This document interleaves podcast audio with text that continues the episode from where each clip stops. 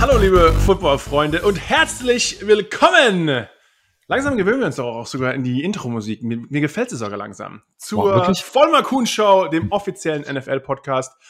Diese Woche wieder präsentiert von AG1 von Athletic Greens, der essentiellen Ernährungskultur. Na Sebastian, Ich bin ja nur froh, dass du überlebt hast. Bin froh, dass Ich du noch weiß. bei uns bist. Wer letzte Woche zugehört hast, Markus hatte ein Abenteuer. Bevor wir, wie ja sonst auch, direkt in Football uns reinstürzen, Markus, ich brauche ein bisschen den Play-by-Play von, äh, ja, wann, wann ging's denn los? Wo war's denn? Erzähl doch mal ein bisschen. Äh, wir waren äh, in dem über, über das Wochenende für eine Nacht ähm, auf dem Devil's Path, dem Teufelspfad. Angeblich wirklich einen der schwersten Wanderwege im Nordosten von Amerika. Ähm, haben auch nicht den ganzen Weg gemacht, eigentlich nur die Hälfte, ähm, weil wir haben wir haben andere Prioritäten gehabt wie andere, anstatt quasi den ganzen Pfad zu sehen, wollten Aha. wir lieber etwas mehr Komfort haben und ein paar leckere Sachen dabei, flüssig und fest. Aha, Ähm, und ja, waren aber ungefähr ein bisschen über 20 Kilometer gelaufen. Äh, so über 1000 Höhenmeter halt auf und ab. Äh, eine Nacht wirklich, ähm, kann, wenn man will, kann man ein paar Fotos auf Instagram bei mir anschauen. Ähm, ja, war eine, eine, Dreiergruppe und ich muss dir ganz ehrlich sagen, Sebastian, wir alle Leute um uns rum perfekt vorbereitet, wirklich die Wanderklamotten an, jedes Gramm gespart. Der eine hatte sogar keine Hose an, sogar nur so wirklich die Tights, wo ich mir auch schon gedacht habe, okay, Bro, muss das wirklich sein? Aber ähm, äh, alle sogar Steigeisen an und alles komplett, weil es schon relativ eisig war. Ähm, ja, wir, ich sogar, nur weil ich keine Wanderstiefel hatte, ich hatte so von früher noch so einfach so Nike Boots, ja, als ich noch von Nike gesponsert wurde, einfach so die, die Variante. Hast du ein paar Badlatschen eingepackt? Ja, ohne, ohne Quatsch. ähm, ja, alle anderen, alle Leute auf dem Weg so, äh, warum habt ihr nicht eure Spikes an? Ich so, wir haben keiner mitgebracht. Ich so, äh, ihr, ihr solltet euch Spikes haben. Ja, wir haben keine. Aber braucht man eigentlich schon. Ja, wir haben keine. Was willst, soll ich jetzt nochmal zu lang gehen? Ich bin jetzt irgendwie, ich bin irgendwie auf 1000 Meter oder keine Ahnung. Ähm, aber es war ein richtig lustiger Trip, mal auch körperlich wieder ein bisschen an die Grenzen gegangen. Ähm, habe natürlich mir auch sogar in, wo andere Gewicht sparen, habe ich mir sogar ein, ein AG1-Paket mitgenommen für morgens äh, fleißig was zu trinken eingepackt, äh, dann auch mehr als nur Wasser. Äh, man Mm, muss ja mm. abends auch ein bisschen Spaß haben, aber wirklich bei minus 12 Grad dann draußen Oh. gepennt in einem, in einem dicken Schlafsack. Es sah eigentlich aus wie so ein Kuhstall, wo wir eigentlich drin gepennt haben. Hat's dann auch so Die- gerochen? Die nennen es Lean-To. Nee, war eigentlich sogar relativ sauber. Ja, okay. Ähm, was, da gab's nur, äh, nur halt die äh, sanitären Anlagen waren nicht ganz so optimal, wie du dir vorstellen kannst. Ähm, aber war ein richtig cooler Trip. Ich glaube, Sebastian, du hättest auch mal Spaß gehabt. Irgendwann nehme ich dich mal mit, ob, aber wahrscheinlich wärst du erfroren. Du bist ja nur noch das, das warme Florida gewohnt. Das stimmt. Ähm, ja, du wärst wahrscheinlich, äh, ja, wärst du ein bisschen, aber wärst du kälter. okay. Ich, ich, ich, ich glaube, ähm, Aber du hast mehr Gesichtswärme mit deinem Du, gib, du gibst die, du gibst den Leuten die zensierte Version. Gib den mal dann, äh, eine Beschreibung, wie du, wie du aussahst. So Handgepäck dabei, kleiner Ja, Rucksack. wirklich so, schon. so ein äh, 65 Liter Rucksack, relativ voll. Ähm, wir haben, weil wir zurückgelaufen sind, also zwei äh, Berge am ersten Tag erklungen ähm, und dann auf dem, auf dem Rückweg nochmal quasi den letzten, den wir am ersten Tag auch gemacht haben. Haben dann mitten geschlafen, Feuer gemacht, Holz geholt, eine kleine Axt Oh, dabei okay. gehabt. Also richtig so Man vs. Wild. Bear Grylls wäre, glaube ich, stolz auf mich gewesen. Hast du den Kaninchen geschossen oder ähm, Nee, wie, wir haben alles. Wir, wir haben, äh, der eine von uns hatte wirklich alle, alle haben so Trockenfutter dabei, einfach nur aufgefüllt mit irgendwie heißem Wasser. Wir fünf Kartoffeln dabei, sechs Eier, ähm, drei 800 Gramm Steaks, so mit mit Espresso, äh, Salz, Rub, äh, aus, also komplett, ja, gl Ja. Glamping auf die einfachste Art, wie man es normalerweise machen kann. Ähm, war, wir hatten andere Prioritäten. Anstatt Weg zu machen, haben wir, ich, ich habe schon zum einen gesagt, wir sind wahrscheinlich das einzige Team, äh, das Dreierteam, das bei so einem Wandernweg zunimmt und nicht abnimmt. also ich habe sogar, was man eigentlich komplett nicht machen sollte, ein bisschen Essen sogar mit zurückgenommen, weil wir einfach viel zu viel dabei hatten. Also ich hätte fünf Tage überleben können, aber man weiß ja nie. Wenn der Bär, wir haben nur Bären äh, Tatzen gesehen, also Okay. in, im Schnee, äh, also da gibt's auf jeden Fall welche. Äh, den, den, den richtigen ist uns nicht über den Weg gelaufen, aber ich habe gedacht, lieber bringe ich ein bisschen mehr mit, bevor uns ist, können wir wenigstens teilen. Äh, dann kriegt er vielleicht ein bisschen von unserem Proviant Also ihr habt ab euch und Unterm, unterm offenen Himmel erst schön was gebrutzelt, schön Fleisch noch eingerieben, damit es richtig, richtig äh, äh, ja, riecht für die, für die Beeren. Ähm, wahrscheinlich noch ja, so zwei oder drei Wasser getrunken, sich dann direkt nebens Feuer gelegt, damit der Geruch auch noch weiterkommt und einfach mal für zehn Stunden die Augen zugemacht. Gut, hätte ja. Ich muss ganz ehrlich sagen, ich habe schon seit Ewigkeiten nicht mehr so tief und fest geschlafen. Also normalerweise gehe ich, ich bin nicht sehr so äh, wie ja. du, der abends so relativ früh ins Bett geht. Ja. Ähm, ich war um 10 Uhr, war Licht aus und habe bis morgens um 7 durchgepennt. Wow. Also frische Luft, äh, der Schlafsack, Schlafsack, war warm, alles war fein. Aber naja, genug gut, von mir, gut, von meinen gut. Abenteuern. Äh, ein anderer Deutscher in Amerika hat ja. noch ein größeres Abenteuer, würde ich sagen, erlebt diese Woche. Äh, wir können gleich anfangen mit dem vierten im Bunde, dem Deutsch-Amerikaner Monra St. Braun, der Retter von Detroit. Yep. Playoff bound, muss ich was sagen. Na, der hat fast. Äh, fast. aber, aber äh, ohne Scheiß, sehr cool. Amonra hat so wirklich ähm, den Durchbruch geschafft äh, bei den Lions hatte seinen ersten Touchdown erzielt und das wirklich, äh, als die Uhr null getickt ist, ähm, ja, hat er den Pass gefangen, war in der Endzone und äh, in Detroit war Halligalli, jeder hat sich gefreut. Wir haben ja schon ein paar Mal die Saison drüber gesprochen, dass die Detroit Lions wirklich am, am bitteren Ende immer äh, gestanden sind und haben dann durch ein Field Goal oder durch letzte Sekunde noch einen Punkte des Gegners haben sie verloren. Aber aufgrund von Amon St. Brown äh, 11 Yard Reception Touchdown und es war keine Einzelaktion des Tages, es war wirklich nach einem extrem erfolgreichen Tag überall, äh, überhaupt. Er war mit Abstand der beste Receiver der Lions an diesem Tag. Äh, wurde zwölfmal ange angespielt, angeworfen. Zehn Receptions, 86 Yards, ein Touchdown, den, den Game Winner. Ähm, also muss man ganz ehrlich sagen, Riesenrespekt und äh, auch seine Reaktion und auch die Reaktion von Dan Campbell an der Seitenlinie hat man wirklich gemerkt, wie den Lions so ein richtiges Stein vom Herzen gefallen ist, endlich mal einen Sieg äh, nach Hause zu holen. Auf jeden Fall, du, du äh, bei Campbell, wie man halt, wenn man seine Press, Press Conferences mal gesehen hat, wie emotional er halt ist, wie, sag mal, ja, Players Coach, selbst gespielt und, und, und weiß, wie, wie ähm, die Spieler sich eben für, fühlen. Und ich meine, er ist ein, ist ein harter Hund, wie er sein, sein Team da, äh, ich sag mal, aufpeitscht, aber er ist eben ein Players Coach. Er, er fühlt mit denen, er, er, will sie siegen sehen. Magst du das erwähnen, wie knapp es manchmal halt war und ich sag mal, die Franchise der Detroit Lions ähm, in den letzten äh, Jahrzehnten. Äh, äh, ja, nicht, Erfolgs, nicht gerade erfolgsverwöhnt. Ist jetzt nicht das Aushängeschild der, der NFL, aber ähm, auch ein Sieg, darüber kann man sich mal freuen, aber auch, ich glaube, es geht darum, du hast es erwähnt, dieses, dieses Angespannte und es trainiert sich anders, wenn man gewinnt. Ähm, diese Woche fühlt sich eben halt anders an. Man hat so ein bisschen Genugtuung drin. Die Woche davor und die Offseason etc. hat sich gelohnt. Ähm, ich war jetzt, ich sag mal, ein bisschen äh, erfolgsverwöhnt bei den Patriots hatten wir jetzt nur ein paar Mal, wo es auf der anderen Seite war, wo wir verloren haben, obwohl mit einem guten Rekord die, die, sag mal, die Verlustwoche, die sieglose Woche da zu trainieren, du fühlst dich eben als das schlechteste Team der NFL und bei den Detroit Lions ist es ja, äh, ja, könnte man das Argument bringen, dass es da sogar wahr ist, äh, einfach durch deren ja, Statistik eben. Da kann ich schon vorstellen, dass dieser Lift quasi ist. Der Coach bangt um seine, seine Existenz als Coach. Wie lange bleibt er noch da, um, um ja, ein siegloses Team quasi zu führen? Ist jetzt raus. Jetzt hat er halt erstmal einen Sieg. Wird nicht genug sein auf Dauer natürlich, wenn du in drei Jahren einen Sieg hast, äh, bist auch dein Job los. Ähm, dasselbe gilt aber für die Teams. Und ich glaube, wir versuchen das äh, euch, den Zuschauern, Zuhörern, oft eben klar zu machen, dieser mentale Druck in der NFL, and, and nothing is given, and nothing is guaranteed und alles äh, kann von einer Minute ähm, auf die nächste äh, sich verändern durch Verletzung, aber eben auch durch ähm, ja, den, die, die Power, ähm, dass sein NFL-Team über einen eben hat. Die meisten Verträge sind nicht garantiert. Wenn man nicht gut genug ist, holt man was anderes.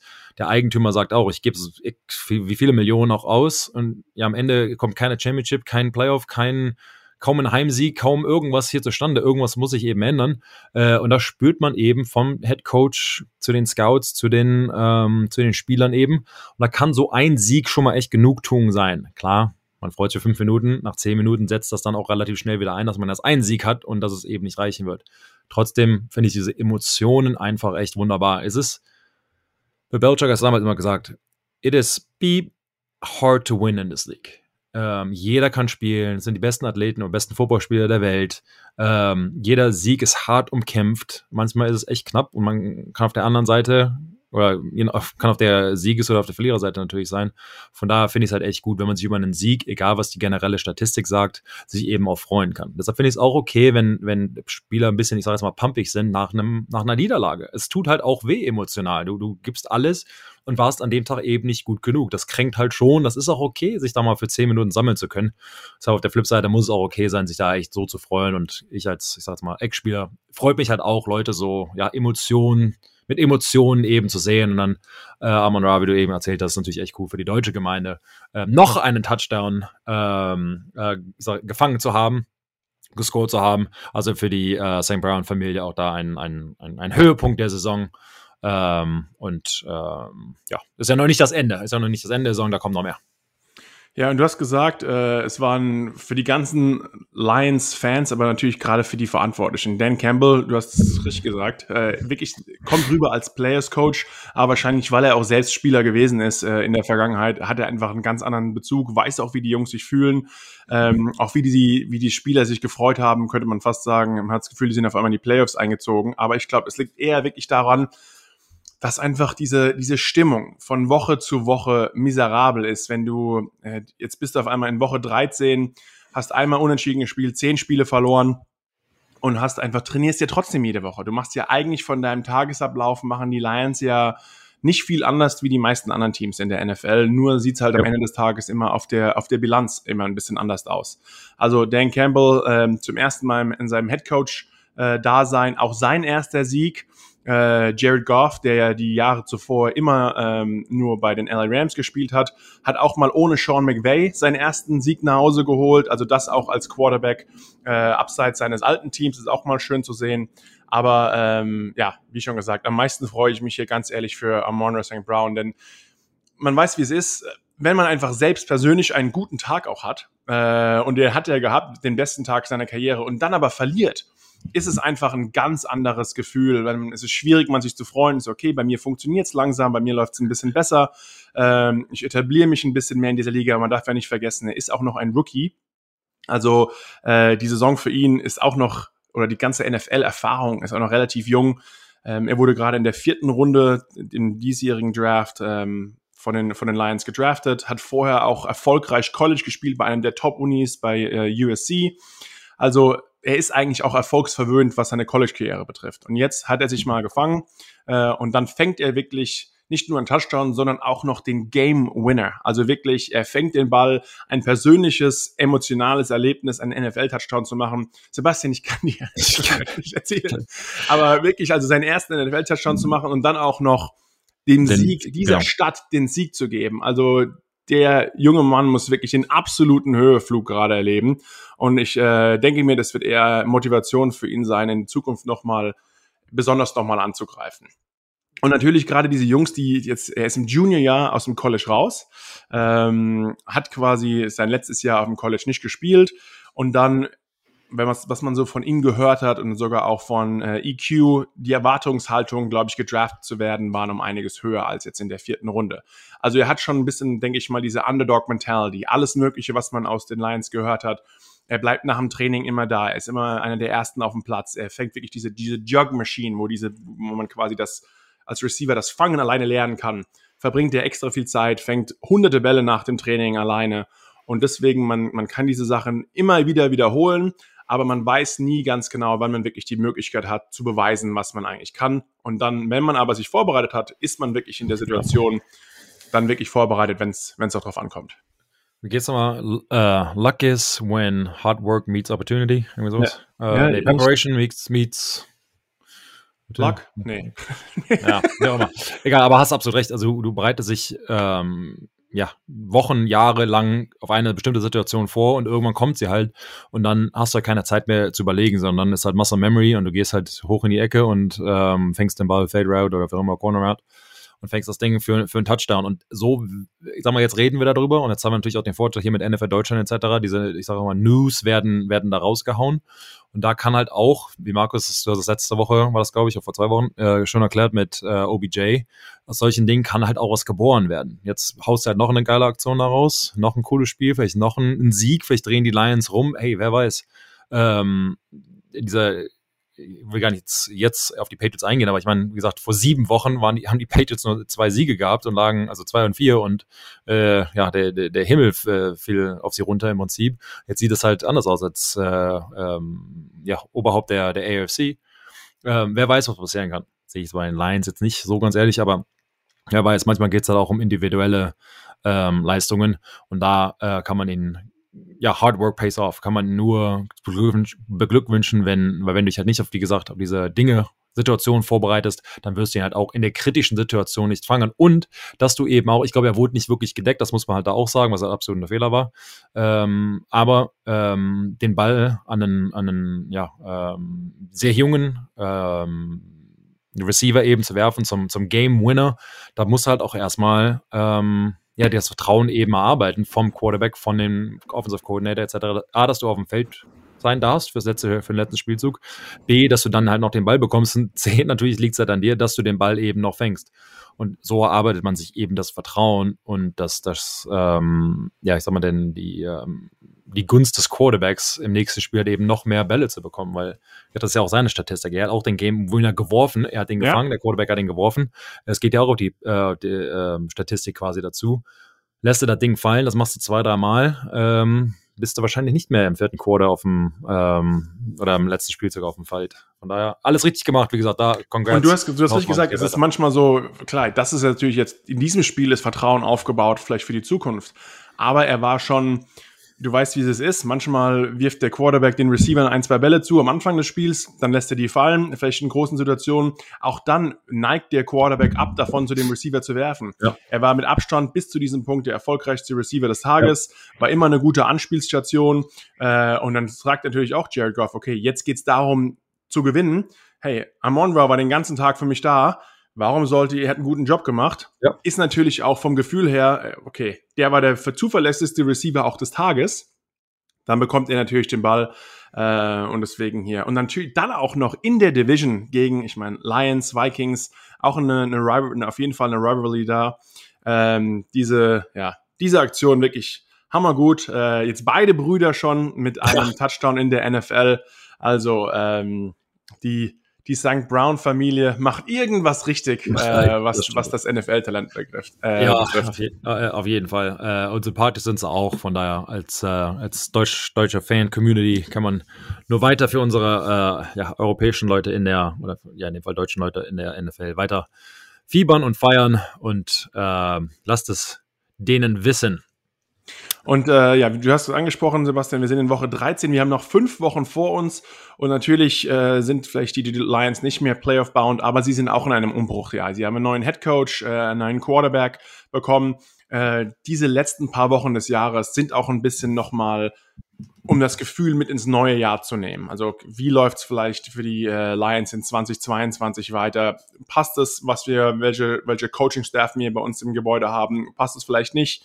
Also und du hast es angesprochen, äh, Amronra hat auch bei seiner Pressekonferenz sogar die deutschen Fans gegrüßt, ganz am Ende. Ich glaube, die Amerikaner haben, äh, er war am Podium, die Amerikaner haben noch ein bisschen äh, ja, komisch aus der Wäsche geschaut, als auf einmal Amronra angefangen hat, Deutsch zu sprechen und gesagt hat, danke für den ganzen Support aus äh, Deutschland.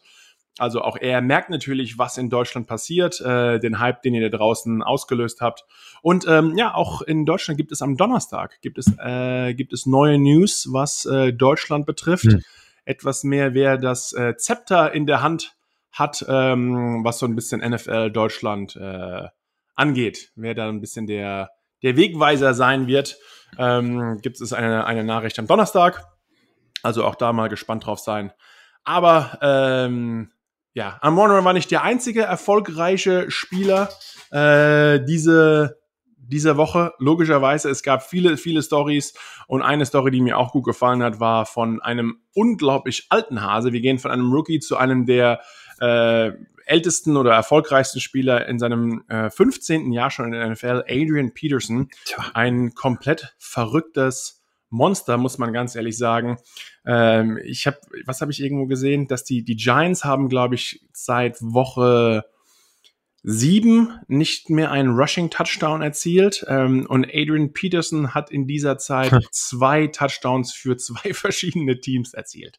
Also, ähm, ja, bei manchen läuft's, bei anderen nicht so. Adrian Peterson, wie schon gesagt, war noch am Anfang der Saison noch bei den Titans. Jetzt ähm, ist er bei den Seahawks und auch ähm, ja, hat ihn natürlich mit seinem äh, nur ein paar Yards ist er, glaube ich, nur, ist er nur gerusht. Ich glaube, es waren ein, ja sogar nur wirklich ein ein Yard Rushing Touchdown, aber sein 126. Karriere Touchdown.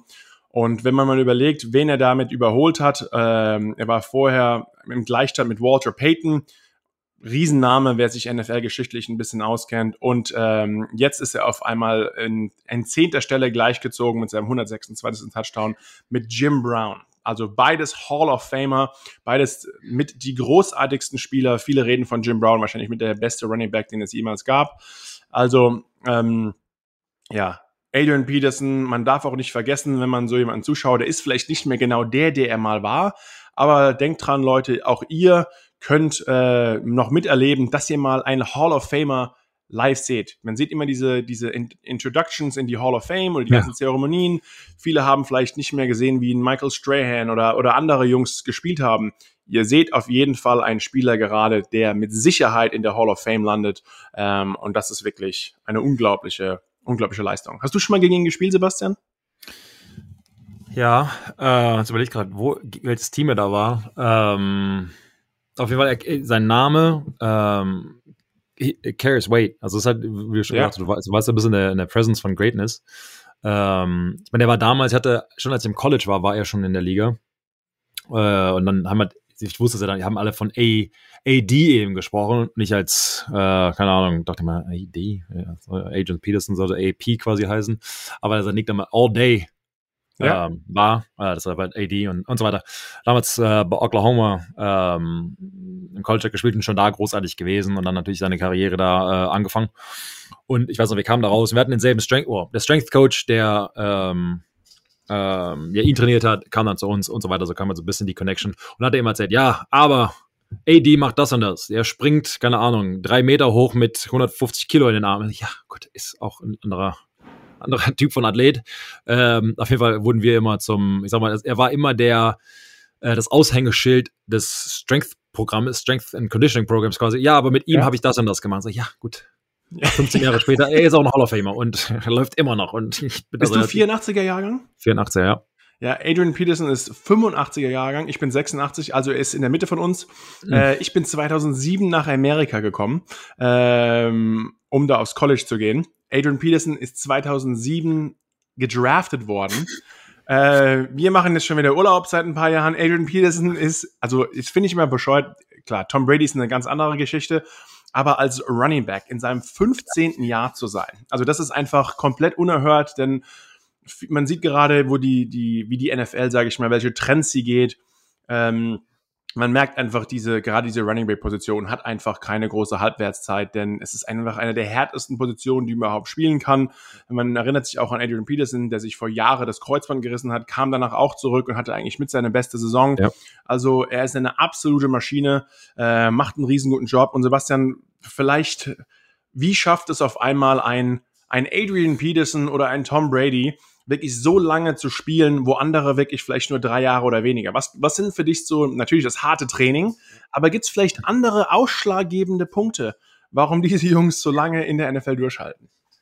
Das ist erwähnt. Ähm, das harte Training, Hard Work pays off. Aber ich glaube, das ist alles so ein bisschen das gegebene Ding, weil ohne schaffst du es eh nicht. Äh, ich glaube, das sind alle NFL-Spieler und, und, und andere Sportler, die in ihren, in ihren Ligen ganz oben mitspielen. Das ist ein, ist ein Given. Aber dann ist halt, glaube ich, wo so ein bisschen ich weiß, wie heißt das Sprecher? Hopfen vom Malz getrennt wird. Nee, keine Ahnung. Sebastian, wenn du, wenn du diese, wenn, wenn du es nicht weißt, dann sagst du es nicht. Dann, dann sagst du noch nicht. Ja, äh, das ist wie wenn die Ente wenn, untergeht ähm, von äh, ihrer Mutter und dem Wels gefressen wird. Du genau. weißt ja, wie es ist. Äh, genau. Ähm, ganz klar Ernährung. Ähm, wie man mit seinem Körper ähm, umgeht, das heißt nicht nur vom Training her, äh, Recovery, aber eben auch, was man, äh, ich sag jetzt mal, in sich reinstopft, was man trinkt, was man isst. Ähm, man merkt es jetzt in den letzten Jahren, war ein, ein ganz großes Movement, ein ganz große, ähm, jetzt wir, Eingeständnis von vielen Athleten, die gesagt haben, weißt du was, wenn du mit 22 das machst und mit 18 das machst im College, ist noch eine Sache, wenn du es mit 30, 35 oder äh, Ende 30, jetzt mit Adrian Peterson, ähm, ähm, das quasi alles, die, die Energieform, die du in deinen Körper quasi reinsteckst, ähm, es kann nicht mehr, keine Ahnung, weißes Brot sein und Marmelade drauf, sondern es muss sich wirklich entschieden werden, ähm, das, das höchste äh, Gra äh, Maß an, an ähm, ähm, ja, Nährstoffen eben zu sich zu nehmen. Und für uns, Sebastian, hast du, hast du gerade, hast du gerade gesagt, das höchste Maß an Nährstoffen zu sich zu nehmen? Dann ja. weißt du was? Da habe ich,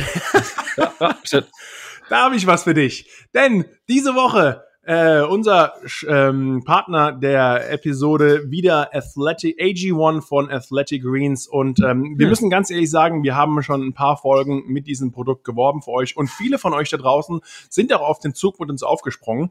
Äh, hoffe wirklich und bin gespannt, was euer Feedback auch dazu ist. Sebastian und ich nehmen es wirklich täglich fleißig. Ich weiß nicht ganz genau, ob es Adrian Peterson nimmt, aber ähm, ihr solltet es auf jeden Fall mal probieren, denn Athletic Greens hat genau das, was Sebastian noch gesprochen hat. Alle Inhaltsstoffe, 75 verschiedene äh, Inhaltsstoffe, die wirklich alles abdecken, was, wir, was ihr braucht. Und egal, ob ihr Paleo, Keto, Vegan, egal was ihr seid, AG1 von Athletic Greens ist das Richtige für euch. Und Sebastian und ich haben dafür für euch auch ein ganz besonderes Angebot, denn wenn ihr auf athleticgreens.com-vks geht, athleticgreens.com-vks, gibt es eine Willkommensbox inklusive Aufbewahrungsdose und Shaker plus ein Jahresvorrat an Vitamin D3 plus K2 und fünf praktische Travel Packs. Eine von denen hatte ich zum Beispiel auch bei meinem Wanderweg dabei. Probiert es doch einfach mal aus. Äh, das Gute ist, falls es euch nicht schmeckt, gibt es auch 60 Tage lang Geld zurück Garantie. Äh, das Ganze hat ein Abo-Modell. Also ihr könnt es ja mal ein paar Monate ausprobieren und wenn ihr merkt, das ist einfach überhaupt nichts von, für euch, dann äh, könnt ihr es immer wieder canceln. Aber Sebastian, äh, wir beide nehmen es fast religiös, würde ich schon sagen, täglich, sind sehr, genau, sind sehr damit zufrieden und äh, probiert es doch einfach mal aus. Vielleicht rennt ihr dann auch 15 Jahre durch die NFL. Nee, das wäre schon falsches Advertisement. Aber ja. ähm, äh, es ist auf jeden Fall was, was mir hilft, mich richtig zu ernähren. Und Spieler wie der Adrian Peterson, Sebastian, du weißt es ganz genau, Tom Brady, die haben ihre privaten Köche zu Hause, ja. um ganz genau zu wissen, dreimal Mealplan am Tag, um wirklich sicher zu gehen, dass sie ja. alles in ihren Körper reinbekommen, was sie brauchen. Wir Otto Normalverbraucher äh, können das natürlich nicht äh, zu Hause machen, aber ein bisschen mehr Geld zur Ernährung auszugeben, ist vielleicht für uns alle nicht verkehrt. Auf jeden Fall. Und ich habe es ganz oft gesagt, ich habe drei Kinder hier zu Hause im Alter von eins bis fünf. Äh, da fällt es manchmal, ich sag mal, das gesunde Kochen. Wer selbst Kinder da draußen hat, fällt ein bisschen schwer, weil irgendwie am Freitagabend wird er irgendwie nach Pizza geschrien und nach, keine Ahnung, dann will halt kein, will man halt nicht unbedingt äh, Spargel und Fisch etc. Von daher, meine Nährstoffe kriege ich so. Ähm, ja, ja, Attacke. Dann würde ja. ich sagen, geht's gleich mal weiter. Ähm, wir haben ja auch letzte Woche drüber gesprochen, es, äh, ja, wir sind in Woche 13, äh, fünf Wochen sind noch vor uns und natürlich versuchen Teams auch ein bisschen in die Zukunft zu schauen. Müssen wir vielleicht irgendwelche Veränderungen reinbringen? Mhm. Und äh, die nächste große Veränderung gab es von einem anderen Team, das äh, sehr Lust auch auf Deutschland hat. Die äh, Carolina Panthers ähm, haben ähm, ihren Offense Coordinator entlassen. Ähm, Sie, äh, die Patriots haben, äh, die Patriots, die Panthers haben sich bei Joe Brady bedankt für sein Engagement, aber die Zeiten sind vorbei. Äh, das war letzte Woche. Die Panthers hatten diese Woche in Woche 13 eine Bye Week. Ähm, in Woche 12 haben sie gegen ein mittelmäßiges oder unterdurchschnittliches Miami-Team auch nur 33-10 gewonnen. Und dann haben sie sich wahrscheinlich gedacht, okay, wir müssen eine Veränderung einbringen, wir haben die Bye Week, dann äh, ist es vielleicht, macht es vielleicht mehr Sinn, mit einem anderen Offense Coordinator in die Zukunft zu gehen. Denn sogar Christian McCaffrey, der Star Running Back und wirklich gewohnt 100 Yards Rushing und 100 Yards Receiving, ähm, hatte fast keine Receiving Yards, äh, hat vielleicht auch immer noch ein bisschen weniger Raps, aber trotzdem nur 35 Rushing Yards abgeliefert. Und ähm, deswegen, ja, ist der Offense Coordinator seines Amtes entlassen worden. Aber ähm, für euch Fans da draußen, vielleicht für die Panthers, Jeff Nixon ähm, ist der nächste. Er war Running Backs Coach vor bei den Panthers und auch Offense Assistant. Also er hatte vorher schon etwas mehr Einfluss auf das Playbook. Und man darf auch nicht vergessen, er war früher ähm, mit Matt Rule auch bei Baylor und da war er auch der Running Backs Coach ähm, und Co-Offense Coordinator. Und Sebastian, wir haben da schon drüber gesprochen. Co-Offense Coordinator heißt eigentlich meistens, dass ich einen, einen Coach auf das Run-Game konzentriert und genau. ein Coach konzentriert sich ein bisschen mehr auf das Pass-Game. Oft ist es so, dass der Run-Game-Coordinator auch der Offense-Line-Coach ist, dass er da zum Beispiel Einfluss hat, weil es natürlich sehr um die, um die Blockschemen ja. geht. Aber in diesem Fall ist er der Running-Backs-Coach, was ja auch auf jeden Fall Sinn macht.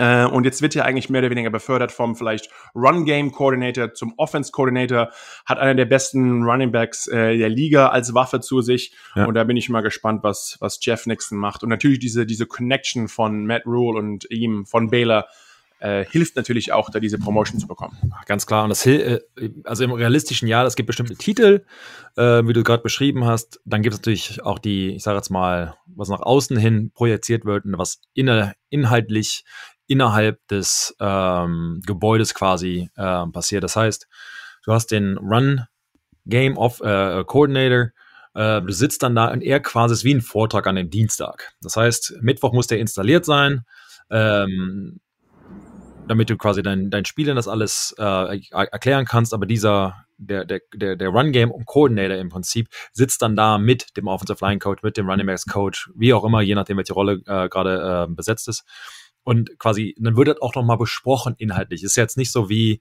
ähm, der reine Vortrag, so wird's gemacht, sondern das ist meine Idee, so wird's gemacht, aber hat ja jeder einen Input. Der Offensive Line Coach hat einen völlig anderen Blickwinkel ähm, als ein, als ein Running Backs Coach zum Beispiel. Du sagst halt nur, okay, hier, die spielen diese, diese Formation, dann lass uns, kann er hier und da laufen. Sagst aber, ja, du hast jetzt aber nicht gesehen, dass da, keine Ahnung, Aaron Donald ist auch auf der Backside 3, können wir trotzdem nicht nach links laufen, weil, keine Ahnung, der ist so schnell und mein Offensive Lineman kann ja nicht blocken. Diese Informationen werden dann trotzdem noch diskutiert und am Ende, klar, wird dann der mit dem höheren Titel und am Ende der Head Coach dem sagen, ja gut, ist mir egal. Dann sagt der Offensive Lineman, er soll ihn cutten und das kriegen wir schon hin. Meistens funktioniert es dann nicht. Ähm, ähm, so geht's dann quasi weiter. Ähm, wir hatten auch mal eine Situation, wo wir ähm, keinen Defensive Coordinator hatten, zumindest, zumindest offiziell. Das heißt dann in dem Fall der höchstränkende äh, und erfahrene, erfahrenste Coach hilft. Bei uns war es natürlich immer Bill Belichick. Klar, ist ein Defensive Minded Coach äh, mit den Giants damals noch und, und kennt, keine Ahnung, jede Defensive Formation plus hat, erfindet wahrscheinlich jede Woche eine neue. Ähm, und Nicht ohne Grund, so die Patriots die Nummer 1 Defense der Liga. Also. Wahnsinn, da gehen wir gleich nochmal drauf ein. Ähm, aber da wird ja quasi auch nochmal, da wird dann im Prinzip als Teamwork das Ganze besprochen. Das heißt, es ist gar nicht so dramatisch, dass sich jetzt einer kriegt dann den Titel, ja, der hat mehr zu tun, aber der im Prinzip fällt so ein bisschen an den Head Coach, der sich dann halt noch mehr ähm, ja, ich sage jetzt mal, um eine Defense, um eine Offense, um das Special Teams, was auch immer gerade in Frage kommt, kümmern muss. Normalerweise überlässt er das natürlich ganz klar den, den Coordinatoren, aber als Head Coach hast du natürlich ein, ein, absolutes Grundwissen, ähm, was wahrscheinlich oft einem Coordinator gleichzustellen ist. Ähm, von deiner Offense, was du da eben laufen möchtest. Bei den Patriots läuft es quasi so, du hast einen Belichick, der dann sagt, okay, das sind Strength and Weaknesses von dem Team, so will ich es gemacht haben, schalte den und den aus viel, äh, viel Laufen, viel Play-Action. Du machst die Pläne, du machst genau, welche Spielzüge wir bekommen, weil du halt genau weißt, welcher Receiver gerade die besten Hände hat oder wie auch immer. Ähm, quasi das grobe Gerüst wird gegeben und dann der Koordinator äh, findet quasi eine Möglichkeit, das hinzubekommen. Wenn du gerade keinen Koordinator hast oder einen neuen hast, dann wird er gesagt, okay, genau so sollen wir es machen. Ich will ihn involviert haben. Diese Route wird funktionieren und dann überlässt du vielleicht weniger Details deinem neuen Koordinator. Also da würde ich mir jetzt erstmal keine Sorgen machen. Und Markus, wir hatten das letzte Woche, glaube ich, mal ähm, angetastet zumindest, diesen Change, ähm, ob es gut oder schlecht ist, quasi in der Saison äh, jemanden zu entlassen. Und ja, ich meine, wenn es nicht läuft, er hatte da jetzt wieder zwei, zwei ähm, erfolglose Wochen. Ähm, der Head Coach und Rowe wollte ihn, hatte überlegt, den eh schon entlassen, konnte ihn dann allerdings telefonisch oder irgendwie nicht erreichen, hat ihn dann ja einen Tag später äh, gehen lassen. also hat sich aber 24 Stunden, weiß ich, Gehalt gekauft, keine Ahnung, wie es wie es ja praktisch aussieht. Und ähm, aber ja, jetzt hast du noch mal Zeit und jetzt kann sich der neue ähm, noch mal beweisen vielleicht. Oder was meine Philosophie halt ist, du bist halt quasi bereit, einen Umbruch zu machen, wenn ein Koordinator auf den Markt kommt, sei es im College, wenn die College-Saison vorbei ist, sei es ähm, ja jemand anderes, der aus der NFL entlassen wird, dass du dann da quasi äh, auf ihn stürzen kannst und sofort agieren kannst, das höchste Gehalt ihm geben kannst und dann ist er quasi in deinem Team, ohne dass du noch jemanden feuern musst dazwischen. Ja, und das andere ist, man darf nicht vergessen, die NFC äh, South ist noch sehr offen, mehr oder weniger. Natürlich sind die die Tampa Bay Buccaneers äh, mit 9 und 3 mit Abstand die Spitzenreiter, aber ansonsten teilen sich eigentlich äh, die anderen drei Teams äh, die, die Plätze zwei. Da sind zwar die, die Panthers an erster Stelle, denn die haben den besten In-Division-Record, aber sonst stehen die Panthers, die Falcons und die Saints alle mit einem mit einer Bilanz von sieben, von fünf und sieben da. Ähm, und wie schon gesagt, Sebastian, Sie haben jetzt die Bye Week, ähm, dann hat man noch ein bisschen mehr Zeit, sich vorzubereiten. Das nächste Spiel geht auch gegen Atlanta, also in der Division. Da kann man sich gleich hier noch mal ein bisschen mehr vor die voraus äh, nach vorne drücken. Sie haben noch fünf Spiele vor sich, noch jetzt das Atlanta-Spiel, nur noch vier weitere. Also die Panthers haben mit einer Veränderung trotzdem noch Zeit, die Bucks werden sie mit Sicherheit nicht mehr einholen, aber sie können auf jeden Fall vielleicht die Wildcard Round haben sie noch Möglichkeiten äh, als bestes zweitplatzierte Team oder einer der besten Pla zweitplatzierten Team äh, vielleicht sogar noch in die in die in die Playoffs zu rutschen. Und äh, die Panthers haben, wie schon gesagt, die Saison sehr gut angefangen, ähm, haben die ersten drei Spiele gewonnen und dann ging es halt wirklich äh, ja bergab, mehr oder weniger. Dann haben sie die, die, die letzten oder die, die, die ersten drei gewonnen, dann haben sie die nächsten vier verloren und dann ging es wirklich hü und hot immer mal gewonnen, verloren. Jetzt haben sie zwei verloren gegen Washington und gegen Dolphins und dann jetzt die Bye Week und dann war es einfach okay. Wie wollen ja. wir die Saison zu Ende bringen? Äh, versuchen wir wirklich noch mal ein bisschen Gas zu geben oder ja, hoffen wir einfach, dass sich irgendwas richtet. Aber man darf ja nicht vergessen, ähm, sie sind nicht das sie, der Offense Coordinator ist nicht das einzige Problem.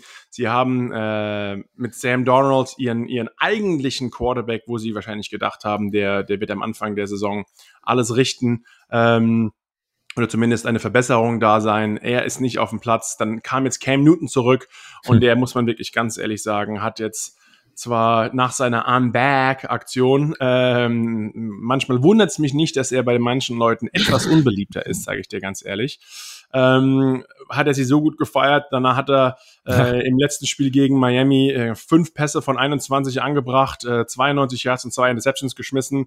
Äh, Phil Walker, der Backup, hat auch nur fünf angebracht, zwar nur zehn Versuche gehabt, aber eine Interceptions geschmissen. Also da war einfach offensivmäßig nicht so viel zu holen und manchmal tun mir fast die Offense Coordinator auch etwas leid, denn wenn deine Spieler nicht gut spielen, äh, du bist denke ich mal, wahrscheinlich sogar um einiges billiger als deine Quarterbacks, auch wenn sie sogar nicht die Backups sind. Ja. Ähm, und dann ist, okay, schmeiße ich jetzt einen Cam Newton raus, was mache ich mit der Quarterback-Position oder äh, will ich eigentlich eh auf kurz oder lang mein, mein Homie vom College promoten äh, und will ihn eigentlich als Offense-Coordinator einstellen, ja.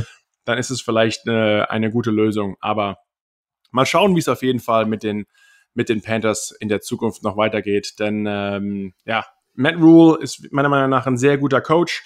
Ähm, die Panthers äh, investieren fleißig auch in neue Facilities. Also ich glaube, da ähm, ist auch von, von Ownership äh, eine sehr große, ja, ein sehr großer Antrieb, wirklich ein, eine Top-Franchise dieser Liga zu werden. Ähm, und ich glaube, ja, da muss noch einiges passieren, bis das wirklich soweit ist. Aber vielleicht ist ein erster Schritt ähm, ein neuer, ein neuer Offense Coordinator. Denn wie schon gesagt, Sebastian, wir haben es letztes Jahr gesagt, der Umbruch ist nicht äh, immer ganz so schnell und einfach, wie es bei den Patriots ist. Und vielleicht, kommt wo. Äh, ja, und vielleicht gehen, äh, es ist natürlich der NFL Deutschland Podcast und nicht der Patriots Podcast, aber Leute da draußen, wir müssen einfach auf äh, die Patriots wieder eingehen, weil es kommen wirklich ein bisschen verrückt und bescheuert ist, was sie über die letzten äh, Wochen geleistet haben. Jetzt haben sie sieben Spiele in Folge gewonnen und Bill Belichick hat schon elf Saison mit einer Streak von sieben Spielen in Folge, ähm, mit einer Siegeserie von sieben Spielen. Ähm, komplett pervers. Dieser Typ ist einfach unglaublich, äh, muss man ganz ehrlich sagen. Und nach diesen anfänglichen Schwächen jetzt so das Team umzureißen. Und wir haben gesagt, naja, die Patriots sind das einzige Team oder einer der wenigen Teams, die sich noch auf dieses Oldschool Football verlassen, weil das wahrscheinlich das Rezept ist für langfristigen Erfolg und äh, Power Football mit harten Läufen. Ja. Das ist natürlich dann gleich so übertreiben und eigentlich sagen, wir müssen den Ball gar nicht werfen und eigentlich bis zur, bis zur Halbzeit ein Passversuch und dann nach der Halbzeit nochmal zwei, also insgesamt dreimal versucht haben. Gotta keep honest. Ja, aber genau darum geht's. Äh, wirklich nur dreimal versucht haben, den Ball anzubringen. Davon zwei Completions, 19 Yards. Ähm, da hat sogar Matt Julian, glaube ich, bei der Pressekonferenz ja. gesagt, unglaubliche Teamleistung, alle super gemacht, bis auf Mac Jones, der hat einfach, ja, stand darum. stand da einfach nur im Weg und hat, sage ich mal, die Eier, äh, die Eier verteilt. Weil ich war mal, äh, wir haben mit Chicago mal gespielt, also A, in, in Buffalo ganz oft gespielt und durch die Seen, die direkt bei dem Stadion sind, hast du eben auch Schnee, der, obwohl es eigentlich gar nicht schneien soll, also kommt gar nicht von den Wolken, sondern eben von, ich sag jetzt mal, die Böen, die das Wasser aus, aus den Seen quasi holen und dadurch schneit es halt äh, im Stadion manchmal. Ähm, ich hatte, also ähm, mit Jakob kurz darüber gesprochen, das war aber, die wussten es auch nicht, dass es schneien sollte, weil es aber auch, glaube ich, kein richtiger Schnee, sondern eben ja kalt und durch diese, durch, durch die Seen äh, kam es eben. Sie wussten schon, dass es äh, sehr windig sein wird und waren schon auf, auf Lauf eingestellt. Hatten eine ähnliche Situation mal in äh, Chicago gehabt. Und äh, aber genau dasselbe. Und deshalb kann ich mir richtig vorstellen, was Bill quasi im Lockerroom quasi gesagt hat. Das war, okay, wir haben auf einmal 50 äh, Maß an äh, Wind und es schneit und kannst da nichts machen. Beim einen Kicken, sagen wir mal. Also du, wenn man sich warm macht vor dem Spiel, das letzte, was du halt machst, ist Field Goal PAT. Ja. Der Ball wurde so versemmelt, dass er mir in den Hinterkopf geflogen ist beim Field Goal Block. Aber du bei 2,5 Meter fünf ist es Ja, aber auch dann klar. ja, ich meine, das war Warm-up, ich habe mich ja nicht äh, in Dreck, also die Hand in den Dreck getan. Aber trotzdem, ein bisschen höher geht schon. Ja. Ähm, aber ganz klar, also die, die, die Message ist, okay, für Belichick, für, für, für ein New England-Team und für die anderen natürlich auch, ist immer, what's the highest percentage? Wie können wir hier gewinnen? Das heißt, du, ähm, du läufst den Ball, dadurch haben wir das Problem mit dem Wind nicht. Dann deckst du im Prinzip die Routen von innen nach außen ab und deckst die Routen, die kürzeren Routen ab, weil je weiter der Ball halt fliegen muss, je schwieriger ist, haben wir auch ein paar Mal gesehen, wer das Spiel gesehen hat, je weiter der Ball eben fliegt, je ungenauer wird er halt, weil er eben durch diese Windböen getragen wird oder nach links, nach rechts weicht, etc. Ähm, die Bills wussten es, natürlich, und haben dann auch mit zehn Leuten in der Box teilweise gespielt.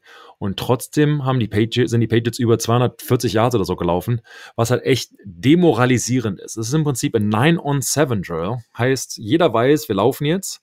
Es sind im Prinzip neun ja, Defensive Linemen oder Defensive Spieler gegen, gegen die Offensive Linemen plus Running Backs etc. sind eigentlich in der Überzahl und trotzdem waren ganz viele Läufer, jetzt nicht nur der große, glaube ich, 60, 65 Yards Lauf hier, ähm, äh, Damian Harris, sondern auch die ganzen anderen vom 8, 9 und 10 Yards immer und immer wieder. Und ich glaube, es ist richtig demoralisierend. Bill Belichick hat heute Morgen gesagt in einem Interview bei Greg Hill. Und wie geht's? Meint er, I'm a little run down, but I'm okay. Meinst du, das war so ein bisschen der, also Run Down? Ja, ja, ja. Also ja, Wortspiel von. Ja, was der der hat seinen eigenen Humor und seine Humor. eigenen Witze. Ich glaube, der lacht dann selbst innerlich also, und jeder andere so hä? Also, ja. Ähm, aber also was man, ich glaube, für mich ist Bill Belichick, das hat es auch mal erwähnt, Bill Belichick die beste Coaching-Saison, die er je hatte. Ja. Ähm, dieses, dieses Turnaround, letzte, letztes Jahr, miser, also miserabel, für, für, für Patriots-Verhältnisse. Dieses Jahr, du hast einen, einen, einen Quarterback, von dem du halt noch nicht, die, die Öffentlichkeit zumindest nicht wusste, was du in ihm hast. Er macht sich da richtig gut. Er hat noch nie im Schnee gespielt. Gut, jetzt hat er gestern jetzt nicht wirklich so ähm, prüfen müssen. Vor, ich weiß nicht, ob du es gesehen hast, Sebastian. Der hat äh, 2015 hat er mal getweetet. Da war er noch, ich glaube, in Alabama. Äh, ich habe in meinem Leben noch, äh, das müsste sogar vielleicht vor Alabama gewesen sein, äh, ich hatte in meinem Leben noch nie Schnee gesehen. Äh, und das war so ein bisschen der Anhänger davon, von wegen, ja, und jetzt, jetzt quasi spielst du im Schnee. Als, als kleiner Titbit, ähm, was runtergetragen wurde von Tom Brady, hat, spielt mit einem Neoprenanzug im, ja, im Taucheranzug im, im, Taucher, genau. Ähm, hört sich jetzt total krass an, der ist abgeschnitten teilweise, obwohl äh, der hat auch einen mit langen Armen. Ähm, auch im Training ganz oft. Und ja, wenn du damit trainierst, quasi, dann kannst du damit auch spielen. Das hat dann, hat er Brian Hoyer, der 2009 mit mir gedraftet wurde, ihm quasi weitergegeben. Und Brian Hoyer hat es zu Mac Jones gegeben. Also er spielt auch mit einem Neoprenanzug, zumindest, ich sag mal jetzt nur äh, Oberkörper, dass der halt richtig warm ist, muss nicht unbedingt an den Ärmeln sein. Ähm, wobei das äh, Markus, ihr kennt es, glaube ich, hattet ihr damals noch Enterfreeze? Also jetzt nicht, das, nicht der, die Flüssigkeit, sondern es war ein, ähm, ich sag's mal, ein T-Shirt, war sehr ich keine Ahnung, was das für Material war, aber genau dasselbe. Es gab es in Langarm und gab es in Kurzarm und in No, also Sleeveless ähm, und war dadurch, ähm, hatten wir quasi auch immer an. Das heißt, wir kriegen immer so Fragen, wie kannst du denn bei minus 10 Grad ohne Ärmel spielen und so weiter? Ja, Stimmt, ist aber auch relativ. Das heißt, ich habe vielleicht auch fünf T-Shirts an und dann den Brustpanzer und dann ein Jersey und dann Vaseline auf meinen Oberarm und dann diesen Neopren für meine Ellenbogen, weil der die ganze Zeit Man darf nicht vergessen, Vaseline, es hört sich ein bisschen albern an. Ja. Natürlich macht das Sebastian nicht nur, um seine Definition in seinen Oberarm zu genau. zeigen. Ähm, also ein schön Babyöl. genau. Wo ist die Sonne? Äh, sondern wirklich, es hilft unglaublich, gerade mit diesem Windchill. Also durch diesen, durch diesen Wind ist natürlich das Ganze noch mal um einiges kälter, aber da hilft auf jeden Fall Vaseline und man darf natürlich nicht vergessen, es sieht auch um einiges besser ja, ist auch für euch, für die Defensive Line, damit ihr mich nicht mehr angrapscht und an mir vorbeikommen wollt.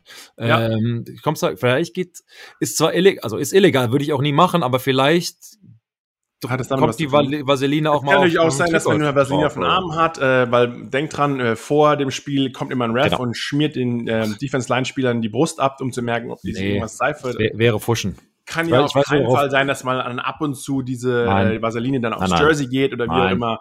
Das wäre alles das wär, verboten. Genau. Das wäre unsportlich, wie genau. verrückt. Nee, also das, das, sieht man auch nie, auch wenn man komplett nass ist, wenn er aus dem Lineman, wenn man äh, vom Warm-up, also bevor man den ersten Spielzug gemacht hat, erstmal direkt eine Wasserflasche auf die, aufs Trikot drauf.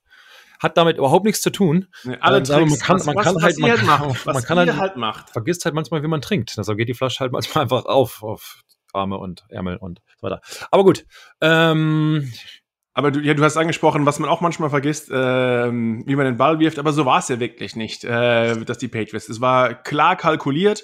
Ähm, die die ähm, Bills haben es, haben es trotzdem versucht und man muss auch sagen, für Wetterverhältnisse, ich meine klar, 30 Passversuche, nur 15 davon angebracht, aber trotzdem 145 Yards, äh, das hat Cam Newton bei gutem Wetter nicht zusammengebracht äh, und einen Touchdown. Aber ähm, ja, die Patriots haben drei Passversuche gemacht. Also diese so wenig Passversuche gab es, was habe ich gelesen, seit 1974 nicht mehr, dass man wirklich äh, mit weniger oder drei Versuchen und weniger versucht hat, Football zu spielen und dann auch noch gewinnt. Und ähm, du hast vorhin angesprochen, natürlich wissen irgendwann auch die Bills, okay, der Lauf kommt und wie auch immer. Ähm, aber wenn du halt ganz genau weißt und du stehst da als Defense-Spieler und du hast dann diese gute Offensive Line der Patriots vor sich, vor dir und du weißt, es kommt ein Lauf und du kannst nicht stoppen und dann ist es auch noch kalt wie verrückt, ist eine der härtesten und demoralisierendsten Sachen, die man sich, glaube ich, überhaupt vorstellen kann, weil es ist wie, wenn man quasi, ich glaube, für euch nicht Footballspieler draußen ist es wie wenn du auf die Straße gehst und weißt eigentlich, okay, jetzt oder äh, dann oder du bist mit deinem mit deinen mit Geschwistern zusammen und dann dein großer Bruder kommt rüber und will dich verkloppen und du weißt, der will dich verkloppen und dann verkloppt er dich und beim nächsten Mal bist du da, stehst den jetzt, ich weiß genau, was er macht, ich bin vorbereitet und dann kriegst du wieder auf die Mütze und sowas passiert irgendwie 60 Mal in Folge bei so einem Spiel. Ähm, du machst die Box voll und dann einfach, du hast gesagt, keep him honest, ein, zwei Pässe noch reingestreut, um einfach äh, hier und da noch ein bisschen ähm, ja, den Gegner vielleicht noch, dass sie nicht alle Spieler nach vorne holen und quasi Goal-Line spielen, ja. äh, das ganze Spiel über. Aber es war ja nicht so, dass auch diese großen, diese, diese 64 Yards kamen ja sogar nicht durch eine äh, Fake-Bombe, ähm, ja. durch, äh, sondern es war wirklich ein Rushing-Touchdown, einfach gut geblockt, gut freigelaufen. Und was ähm, was die Patriots sehr oft machen, Sebastian, das kannst du vielleicht ein bisschen näher drauf eingehen, dieses sogenannte Pin and Pull, dass sie einfach den Receiver ein bisschen mehr an die Line of Scrimmage holen, dann dadurch quasi eine leichtere Person haben, die den Defensive End wegnimmt und dann der Offense Tackle um ihn rumpullt und dann hast du quasi einfach ein, ein Mismatch, dass ein größerer, stärkerer Offense Line Spieler vielleicht gegen einen Linebacker oder sogar gegen einen DB dann äh, ja, blocken kann. Ja, also du brauchst, äh, wer Spiel gesehen das war eine Kill Harry, war in dieser Position, nimmt so ein bisschen die ach, der ist so schon, ich sag mal so zwei Yards von dem, ähm, von dem Tackle auf der Line of Scrimmage und ist dann in einer guten Position, den, den äh, Defensive Ends quasi zu pinnen. Er pinnt ihn quasi nach innen zum Ball hin. Der Tackle pullt an diesem Block hinten quasi vorbei und räumt dann den Weg frei. Das kannst du natürlich nur machen, wenn du einen äh, Receiver hast, der das machen möchte, zumindest in Anführungsstrichen. Das heißt, ähm, den, den Defensive Ends, Defensive End eben auch ähm, ja, ähm, mit ihm in Berührung kommen möchte zumindest. Es gibt halt auch die äh, äh, Wide Receiver, die, ja, ich sag mal, nur so tun, die dir im Prinzip dann nur kurz im Weg stehen und den nicht mal anfassen. Der Kill Harry hat einen echt äh, richtig, richtig guten Job gemacht damit ähm, haben den, denselben Spielzug. Ganz oft sind sie gelaufen mit Vorberg, manchmal mit ohne Vorberg, aber im Prinzip vom Design her genau dasselbe.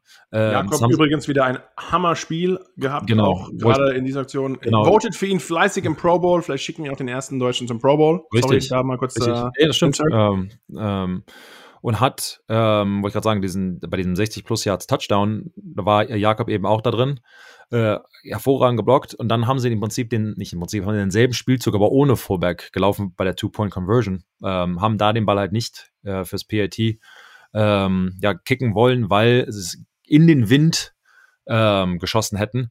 Und die Wahrscheinlichkeit, dass er eben daneben geht, war zu hoch. Deshalb hatten sie eben gesagt, okay, die Wahrscheinlichkeit, dass wir zwei gehen äh, mit einem Lauf und da, wie gesagt, zwei Punkte erzielen war höher, haben es gemacht. Brandon Bolden, Touchdown, zwei Punkte später, war 8-0. Ähm, aber das sind halt eben diese Spielzüge, ähm, wo sie halt gesagt haben, okay, wir müssen halt viel außen laufen, wir müssen ähm, unsere athletischen Tackle, ich meine, du auf Trent Brown auf der einen Seite, dann hast du Isaiah Wynn, der vom Körperbau eher Vanguard ist, also der auch läuft wie ein, wie ein, ja, wie ein, wie ein, wie ein Reh. Äh, wenn er der halt open, in, also pullen lässt und, und, und da auf einen Defensive Back äh, oder einen Linebacker eben ja. gehen lassen kannst, hast du natürlich einen riesen Mismatch, du hast es erwähnt. Ähm, und dann, klar, nimmst du diesen Defensive Back natürlich für 10, 20 Yards mit und der Running Back läuft hinter dir her und hast du wieder hier deine 15 Yards gut gemacht. Ähm, da muss allerdings der Defensive End, keine Ahnung, das Problem ist halt, und dann geht's halt wieder auf der Defense, was machst du dann? Okay, dann stellst du den Defensive End vielleicht weiter raus, damit der äh, ähm, Receiver ihn eben nicht so pinnen kann. Ja, und dann machst du aber die Innenlinien auf, dann läufst du halt als Offense wieder ganz klar übers. Gerade als Defense-Spiel, du schaust dann auf jeden Fall, weil klar, du hast natürlich das Hauptaugenmerk auf deinem, äh, auf deinem Offensive Tackle, wenn du dich da außen aufstellst. Ja. Und dann musst du aber jedes Mal, gerade weil äh, Kneal Harry ist ja auch jetzt kein kleiner Receiver mit irgendwie 220 plus Pfund, ja. also über 100 Kilo. Ähm, und dann, wenn der dir schön mal mit der Bratpfanne immer in dein Earhole, wie du so schön sagst, also wirklich in dieses Ohrloch vom Helm jedes Mal einen, ab, äh, einen abreibt, bist du natürlich auch ein bisschen anders im Angriff. Wie attackiere ich den Offensive-Spieler? So dieses Setting the Edge, den nach hinten zu treiben, weil ich einfach weiß, was bringt das überhaupt, wenn die jetzt nach vorne stürmen? Dann pinnt mich nur der Receiver jedes Mal. Also man nimmt auch so ein bisschen mental viele dieser Spieler raus. Also was, genau, was wir damals gemacht haben, was, was die Patriots und jedes andere Team auch oft machen, ist, wenn du einen, einen bestimmten Defensive Lineman hast, der dein Spiel zerstören kann. Oft Sag halt einfach, das war euer Gameplan gegen mich immer. Ge ge ich sage jetzt mal erstmal von den Defensive Ends aus, aber genau das machst du eben. Du hittest die quasi von außen erstmal, Tra Traps, Wham Blocks etc. Mhm. Dann äh, haben wir eben einen Gronk benutzt, weil der natürlich dann nochmal 265 Pfund, der wiegt wahrscheinlich mehr als der Defensive End und dem klopfst du dann, dann haben wir mit Motion, er startet quasi als Ex-Receiver ganz weit außen und kommt dann langsam quasi rein, der, der Defensive End kriegt das überhaupt nicht mit und dem haust dann voll einer rüber, das machst du dann die ersten fünf Spielzüge aus den ersten zehn, dann guckt er genau das, was Markus gerade erzählt hat, genauso, dann guckt er jedes Mal, der ist in Motion, was ist das für ein Geräusch? Und dann war einmal, haben wir gegen Cameron Wake Miami gespielt, ähm, ähm, habe ich dann halt auch irgendwann, genauso haben wir es eben gemacht, aber dann war noch nicht mal eine Motion oder irgendwas, dann habe ich einfach nur geschrien, habe ich rausgezeigt quasi, okay, get him, okay, Gronk, you got him. Aber, so, dann, aber du siehst halt auch auf einmal, ja, hören sie das, die gucken und sagen, wo, boah, wo kommt der denn jetzt her? Äh, dass du den halt nur ja, so eine halbe Sekunde vielleicht die Unsicherheit nimmst, dass er vielleicht doch nochmal kurz nach außen guckt und vielleicht nicht den Get, denselben Get-Off hat. Oder ja, einfach was an was anderes denkt, sich nicht auf dein Pass-Rush oder, oder ähm, äh, Run-Defend äh, konzentriert. Ähm, von daher gibt's halt diese Spielchen in der Offense, die du halt machen kannst. All das hört sich jetzt an, als wäre die Offense immer im Vorteil klar, wenn das funktioniert, sehr gut, hast du ein Defensive End, so ein, keine Ahnung, Aaron Donald oder Markus Kuhn, der ist einfach zerstört, dann ist der beste Plan. Äh, danke, danke, Sebastian. Ist der, ist der beste Plan, nützt dann auch nicht, wie Mike Tyson gesagt hat, everybody has a plan to get hit in the mouth. Ja. Ähm, dann, dann, ist halt auch doof. Hat der äh, B hat sich auch gedacht am Wochenende, um mal wieder Full Circle zu gehen. Der hat euch, der hat euch wahrscheinlich, ich dachte, Schwarzbären, hat mir irgendjemand erzählt, die sind ähm, äh, Stalking ähm, Animals. Also die, man sieht die immer ein paar Mal, bevor sie einen attackieren. Ich würde sagen, wenn du die Fußstapfen gesehen hast, ähm, vielleicht war Die waren ein bisschen nicht. alt. Die waren ein bisschen ja. alt. Na gut. Ähm, ähm, aber Sebastian, du hast gerade gesagt, die äh, oder vorhin noch mal erwähnt, für dich mit die die beste Coaching-Saison oder mit einer der besten Coaching-Saisons, die Bill jemals hatte. Was ich aber auch da noch mal ähm, oben drauflegen muss, er ist ja auch der General Manager und es war vielleicht auch mit die beste Saison, die er als, als de facto GM hatte. Denn wie er es geschafft hat, das Team neu umzustellen, auch mit den, mit den gewissen äh, Personell. Ähm, Judon, Judon geholt, die Titans reingeholt, Mac Jones an 15. Stelle gedraftet. Äh, nach diesen ganzen Abgängen, wie er dieses Team neu aufgebaut hat, dann, dann Carl neu, äh, alte Veteranen, die schon mal bei den Patriots waren, die diesen Patriots Way, die, die den sehr gut kennen, zurückgeholt das sind einfach gewisse Sachen, wo man sagt, wow, dass er es nochmal schafft, dann auch so ein Team einzustellen. Dann klar natürlich gepaart mit äh, McCordy im Backfield, mit den Veteranen, die schon immer bei den Patriots sind. Ähm, diesen ganzen Zusammenschluss, äh, dann mit einer guten Andrews auch, muss ich sagen, der eigentlich ein ja, der viel zu wenig Credit bekommt als Center dieser Liga, äh, der wirklich hammergut ist. Also Respekt. Und jetzt, äh, wie schon gesagt, sieben Spiele in Folge und wer hätte am Anfang des Jahres gedacht, auf einmal stehen die Patriots vor den Titans, vor Kansas City, vor Buffalo, vor Baltimore. Ähm, an erster Stelle der, der AFC. Und ähm, ja, verrückt, was man, ich bin gespannt, was in den nächsten fünf Wochen noch passiert. Aber Sebastian, nochmal ganz kurz zum Abschluss, ähm, was wir vorhin eingegangen sind, auf diese Kälte des Spieles. Und man hört immer gerade in der Presse immer äh, dieses, so ein bisschen dieses äh, Macho-Gehabe. Äh, ja, perfektes Footballwetter. Und ich, vielleicht können wir mal aus Spielersicht darauf noch mal ein bisschen eingehen. Also, ich, klar, man kann es machen. Es ist, es ist irgendwie ein cooles Gefühl, weil man sich auch mit der ganzen Truppe so ein bisschen einredet, dass es eigentlich Spaß macht und es ist cool. Aber die meisten Footballspieler, muss man ganz ehrlich sagen, spielen auch lieber bei 15 bis 20 Grad, äh, leichter Sonnenschein, ähm, vielleicht ein Night Game mit ohne zu viel Wind, ohne zu viel Wetterverhältnisse, wo man eigentlich quasi auf Top-Verhältnissen spielt, damit man auch seine Klar. Top äh, ja, äh, athletische Performance abrufen kann. Ähm, ist es bei dir, geht es dir da anders oder Sebastian? Äh, vielleicht kannst du auch mal ein paar Insights geben. Ich kann dir auch mal ein paar Sachen danach sagen. Zu aber diesen vielleicht so ein bisschen Kaltwettererfahrung als, als wirklich Junge ja. auf dem Feld. Also generell, ja, trainierst du und spielst natürlich lieber, wenn, ja, sag mal, in einem kühlen Brise, aber äh, einfach angenehm draußen zu sein. Wobei ich sagen muss, als Offensive Lineman, wenn es schneit oder natürlicher Rasen, wo es so eine Schlammschlacht wird, auf jeden Fall ein Vorteil. Ähm, nicht, dass man das angenehm empfindet, aber weil der Offensive Lineman, ich sag mal, sich nicht so athletisch bewegen muss, nach links, rechts, Spin Move etc., sondern ähm, weiß, wo er quasi hingeht und wen er blocken muss und der Defensive Lineman ähm, an mir quasi vorbeikommt. Das heißt, mit seinen, er muss sich ja quasi drehen, Spin Move, bla bla. Bei schlechten Wetterverhältnissen, also extrem, wo es halt rutschig ist, Schnee, Eis, Schlamm, ähm, nimmst du quasi alles weg und alles wird irgendwie ein Power-Move und dann versucht man ein Auto wegzuschieben im Schlamm. Versucht auch, geht auch nicht wirklich gut, weil du hast halt einfach keinen Halt. Das heißt, ich habe einen absoluten Vorteil. Also wenn ich mir was aussuchen könnte als Offensive Lineman, auf jeden Fall das. Ähm, Problem ist natürlich, dass kein anderer das mag. Das heißt, dein Team will es natürlich auch nicht. Dann das Laufspiel, der Running Back verliert auch die ganze Zeit den Halt. Ähm, die Receiver kommen da auch nicht raus. Die Routen sind, sind sloppy. Ähm, also wahrscheinlich wären wir fünf die einzigen, äh, die sagen würden, ja, okay, super. Ähm, aber ich glaube, da ist halt ein Vorteil, wenn du in diesen, das war jetzt für die Patriots nicht so, weil die Buffalo Bills wahrscheinlich noch in kälteren Situationen trainieren, weil es halt noch mal weiter nördlich ist. Aber generell ist es absolut ein Vorteil, wenn man A, das Home-Team ist, wo es richtig sonnig ist, wie Miami, und auf einmal spielst du halt im Januar da und Markus, wir haben ja damals für der Zone in Miami übertragen, weißt halt auch, wenn du im Januar oder am Ende Dezember da bist, kann es trotzdem 25 oder manchmal 30 Grad sein. Ähm, kommt bei dir ist es halt richtig warm. Ich komme auch aus Florida, vielleicht ein bisschen kühler da, aber ich habe, weißt du, ich weiß noch, du hast mal gesagt, okay, boah, du bist schon irgendwie richtig Floridian, weil ich hatte irgendwie ein, ein langärmiges Hemd an und du kamst im T-Shirt eben an und war es halt warm. Klar, du bist in New York für fünf Monate irgendwie drei Grad gewohnt, und dann ist so eine 30 Grad Umstellung ähm, halt was Deswegen anderes. Deswegen gehe ich jetzt in die Berge bei minus 12 Grad, damit ich auch mit T-Shirt äh, noch weiter laufen, auch richtig wieder rumlaufen kann. Du kannst die Heizung wieder ausmachen im Haus. genau, schön. Geld gespart, schön. ähm, ähm, aber ich, aber, aber spielerisch ist, ist natürlich eine Sache aber ich finde, das Spiel wird einfach um einiges härter. Denn äh, wir weh. haben schon mal gesagt, es tut einfach jeder Hit, tut um einiges mehr weh. Wir haben natürlich auch die ganzen Shoulderpads, der Helm ist alles Plastik, Hartplastik. Und ähm, er ist natürlich auch wetterabhängig. Und wenn du, dein Helm ist ähm, wirklich relativ, gerade an manchen Stellen, fügt er sich gerade bei Hitze relativ gut, schmiegt sich den Kopf an aber du hast eigentlich mehr oder weniger und sogar die diese diese Cushions, diese Polster da drin, so hart. Äh, sind auch noch ein bisschen anders. Dann schwitzt du da ein bisschen rein, wenn es warm ist, dann stehst du an der Seitenlinie, weil die Offense oder die Defense auf dem Platz ist. Dann gefriert es wie, dann hast du eigentlich mehr oder weniger, anstatt dass du ein schönes Polster auf der Stirn hast, hast du eigentlich eine Metallplatte vorne ja. und musst damit die Leute wegballern.